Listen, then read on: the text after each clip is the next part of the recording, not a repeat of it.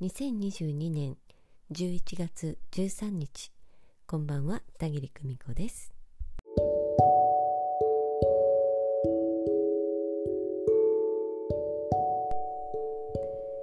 先日11月11日は遠隔エネルギーワークにご参加くださいましてありがとうございました。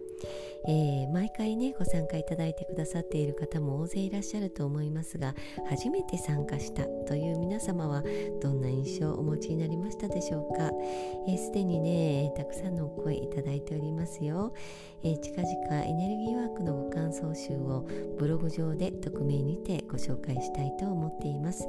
もしよろしければ、えー、まだの方はねたぎりの公式 LINE までお寄せくださいね田切が見たエナジーフィールドの様子も追ってご紹介したいと考えています。えどうぞお楽しみに。えさて今日はですね完璧な私とのギャップというお話をしてみたいと思います私たちはいつも夢見ています完璧な自分になることを完璧な自分にならなければ愛されないとどこかで握りしめている私たちです。もっとこうできたはずなのになぜこうしなかったのだ？どうして私はいつもこうなんだ？などとね後悔の念でいっぱいになります。そしてどうして私はこうなんだろう？私なんか生まれてこなければよかった。私なんかがまるでごめんなさい。と続いていきます。〇〇には母親父親娘息子夫妻恋人親友部下上司先生などねありとあらゆる立場が入るでしょうね。後悔の念が生まれるその根っこにはいつも完璧な私という理想像があるんです。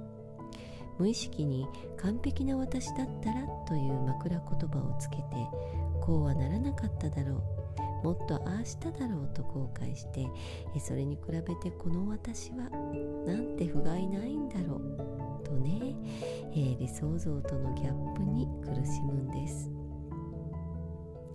ところでその完璧な私という理想像は本当にあなたの理想の姿なのでしょうか？ひょっとしたらどこかの誰かを理想像としてあなたが作ったものかもしれませんね。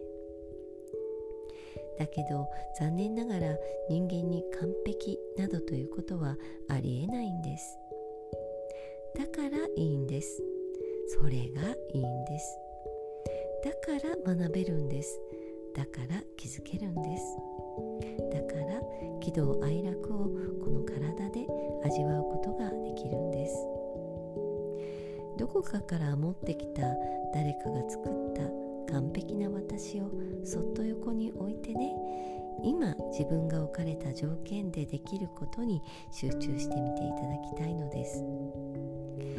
例えば理想の自分というものがあったとしてそれが100%だったとしましょうね、えー、今の自分はそのうちの20%しかできないわと思うならその20%を今自分ができる100%なんだと考えてそこを精一杯生きることにそうして今の自分の一瞬一瞬を理想の自分としていきましょう。インスタライブの中でお話しした内容を抜粋してご紹介いたしました。メッセージご質問を多数お寄せくださいまして本当にありがとうございました。いつも感謝しています。今夜もご訪問くださいましてありがとうございました。明日からの1週間もまた頑張ってまいりましょうね。それではまた。おやすみなさい。バイバイ。